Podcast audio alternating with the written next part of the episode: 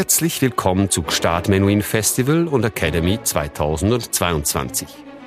Ein paar Minuten, um mehr über unsere Konzerte zu erfahren.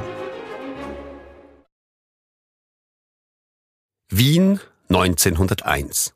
Bumsori Kim, Frankfurt und Alain Altinoglu. Sie ist eines der neuen Gesichter der deutschen Grammophon und gehört zum neuen Jahrgang der Menuhin Heritage Artists.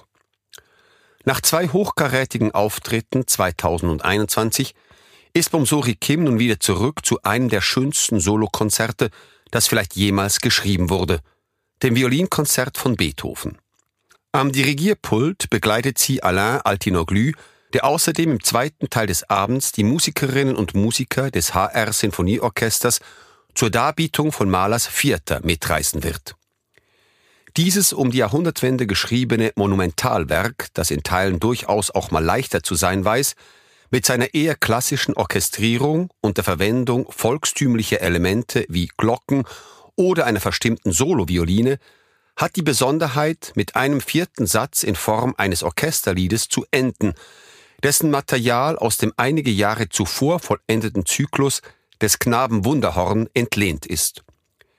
Das hier verwendete Lied mit dem Titel Das himmlische Leben, das im Sopran liegt, trägt die klar formulierte Berufung in sich, uns den Himmel berühren zu lassen. Ludwig van Beethoven, Violinkonzert D-Dur, Opus 61. Viele Geigerinnen und Geiger halten es für das am schwierigsten zu spielende Stück überhaupt. Doch dies begründet sich keineswegs hinter Dreifachgriffen oder paganinischer Hochseilakrobatik, hinter der man sich verstecken könnte. Stattdessen finden wir eine gewaltige Kantilene vor, die sich von Anfang bis Ende des Werks erstreckt und unablässig vollen Einsatz abverlangt. Einen fließenden Klang, der mit den technischen Grenzen der Violine beinahe unvereinbar ist. Obwohl das Violinkonzert lange als unspielbar galt, fand es bei seiner Premiere am 23. Dezember 1806 im Theater an der Wien sofort starken Anklang beim Publikum. Beethoven komponierte das zur gleichen Zeit wie die vierte Sinfonie und die drei sogenannten Rasumowski-Quartette entstandene Violinkonzert für den Geigenvirtuosen Franz Clement, der es zur Uraufführung brachte. Einige kritische Stimmen meinen, dass der Zusammenhang oft ganz zerrissen scheine andere bemängeln eine Menge unzusammenhängender und überhäufter Ideen und einen fortwährenden Tumult einiger Instrumente. Heutzutage ist es schwer vorstellbar, die außergewöhnlichen Qualitäten der Partitur zu leugnen, die der Liebe Beethovens zu Therese Brunswick zu verdanken ist, mit der er heimlich verlobt war. Übrigens gibt es zahlreiche Passagen voll überschäumender Glückseligkeit, die sich wahrscheinlich an alle Verliebten richten. Offiziell ist das im Theater an der Wien uraufgeführte Violinkonzert für Solovioline und Orchester jedoch Stefan von Breuning gewidmet, mit dem Beethoven von Kindheit an befreundet ist und dessen Frau er die für Klavier und Orchester bearbeitete Fassung des Werkes widmet. Gustav Mahler, Sinfonie Nummer 4 G-Dur. Wie wohltuend ist es bisweilen doch, sich in die naiven, strahlenden Räume unserer verlorenen Kindheit zu versetzen – Genau dazu lädt uns Gustav Mahler in seiner Sinfonie Nummer 4 ein, in der er das Bild zeichnet, das sich ein Kind vom Paradies macht. In den drei ersten Sätzen setzt er dies ausschließlich durch eine Instrumentierung um, bei der er mit der Suggestivkraft jeder einzelnen Gruppe innerhalb des Orchesters spielt. Bereits am Anfang herrscht eine fröhliche Stimmung mit der anmutigen, singenden Melodie der ersten Violinen, denen anschließend die Celli antworten.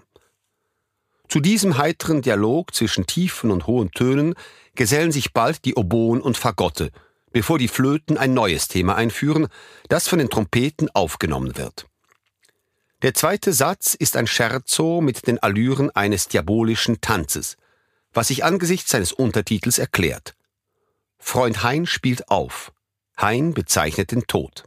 Die Violine Solo, die einen Ton höher gestimmt ist, ahmt die Fiedeln der Jahrmärkte nach. Der dritte Satz mit der Bezeichnung ruhevoll beginnt mit einer friedlichen, hübschen Melodie, getragen vom anhaltenden Bass der pizzicato gespielten Bassgeigen. Allmählich steigert sich der Klang, die Pauken lösen die Bässe ab, bevor sie wieder hinter diesen zurücktreten und sich die musikalische Rede mit einer vom ganzen Orchester angestimmten, grandiosen Vision des Paradieses in E-Dur beruhigt.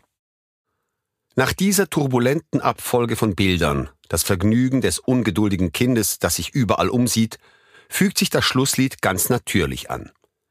Der Gesang des Kindes, getragen von der Sopranstimme Solo, basiert auf Worten aus Des Knaben Wunderhorn, einer deutschen Sammlung von Volksliedtexten, die Mahler schon häufig verwendet hat. Er entfaltet sich in einer Aufeinanderfolge von Strophen, unterstrichen von Zwischenspielen der Instrumente, in denen sich insbesondere die ersten Takte der Sinfonie anklingen. Endlich kann man sich an all den guten himmlischen Dingen erfreuen. Der Metzger Herodes darauf passet. St. Lukas den Ochsen tät schlachten. Gut Spargel, Fisolen und was wir nur wollen. Cecilia mit ihren Verwandten sind treffliche Hofmusikanten. Die Uraufführung findet am 25. November 1901 in München statt, doch sie entspricht leider nicht den Erwartungen von Mahler, der nach sechs Jahren zum ersten Mal wieder mit einer Sinfonie aufwartet. Die Stimmen aus dem Publikum reagieren ratlos. Sie halten das Ganze für eine wirre Mischung aus alten und modernen Elementen. Nach der Aufführung in Paris spricht Vincent Dandy von einer Musik für die Alhambra oder das Moulin Rouge, worauf ihm der Komponist antwortet, die Leute seien so beeinflusst von der Programmmusik, dass sie unfähig seien, ein Werk von einem rein musikalischen Standpunkt aus zu beurteilen. Freitag, 2. September 2022, 19.30 Uhr, Festivalzelt Gstaad. Pomsori Kim, Violine. Menuhins Heritage Artist. Hien Reis, Sopran. Frankfurt Radio Symphonie Orchestra, HR Sinfonieorchester. Alain Altinoglu, Leitung.